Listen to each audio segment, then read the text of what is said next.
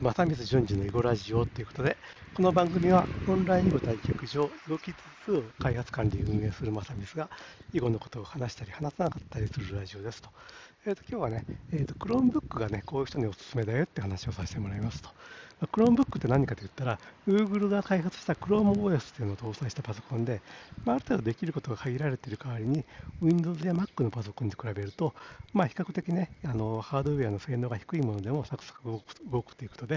バッテリー価格で軽量な製品がたくさん出回っているというものですね。まあ、私自身も2台持っているんですけども、まあ、1つは3万円ぐらいの Acer のもので、もう1つは、えー、と2万円切っています。1万9000円いくらで買った ASUS のものですね。まあ、どちらもね、まあ、そこそこ使えるというかね、あのまあ、どういう使い方をするかといったら、まず Chrome、Google の Chrome ブラウザで使えできることはまあ、何でもできるんで、まあ、あの Facebook とか Twitter とか YouTube とかね、まあ、その辺に使うっていうのと、からあと Android のアプリも動くんで、いくつかゲーム入れてますし、それともう一つ、これがものすごく大事なんですけども、Linux が動くんですよね。Linux と OS が、まあ、標準で入ってるんですけども、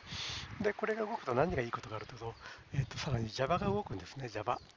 で、Java のアプリっていうのは、まあ、あの Windows も Mac でも Linux にも動くっていうことがあって、でも Java のアプリというのは世の中にある程度の数あると思うんですけども、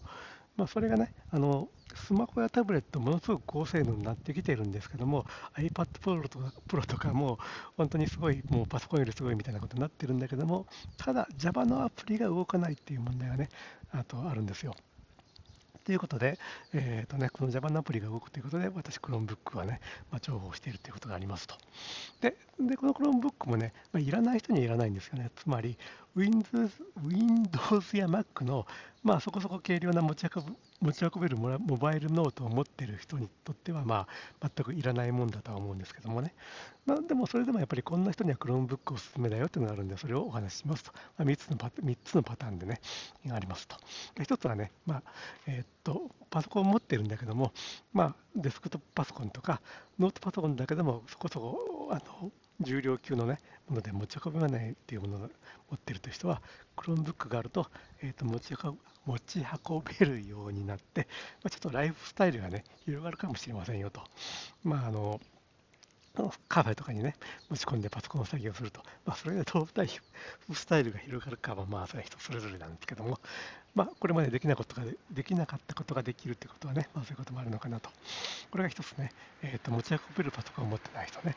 で2つ目は、これ実際私の周りにも何人かいるんですけども、えーと、家にパソコンがあると。でもそれ家族家族で共有をしてて、えーと、子供が使ってるからちょっと今の時間使えないんですとかね、親が使ってるからとかね、こういう人は、えっ、とね、あの2代目、3代目のお家に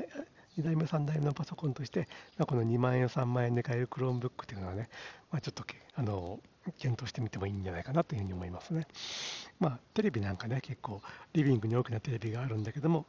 個人部屋にも小さなテレビがあったり、お風呂場にテレビがあったりね、そんな家も、まあ、最近はちょくちょくあるんじゃないかと思うんですけども、まあ、そんなノリでね、家の2代目、3代目のパソコンとしての Chromebook ね、おすすめですと。で、3番目はね、まあ、もともとそもそもパソコン持ってないよという人ね、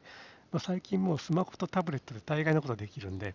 まあなんか学生さんでももうスマホのフリック入力入力でね、もう卒論書いたりする人もいるっていう話なんですけども、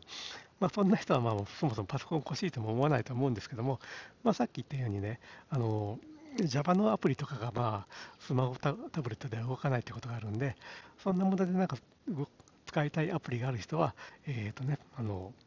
それだけのためになんか高いパソコンを買うのもあれなんで、まあ、2、3万円で買える Chromebook おすすめだよと。まあ、その一例としては、えーと、オンライン囲碁対局場、囲碁キッズ2ね、囲碁キッズ2を使ってみたいけども、パソコン持ってないよという人には、まあ、Chromebook2 万円で買えるんでどうですかっていう話をね、させてもらってますと。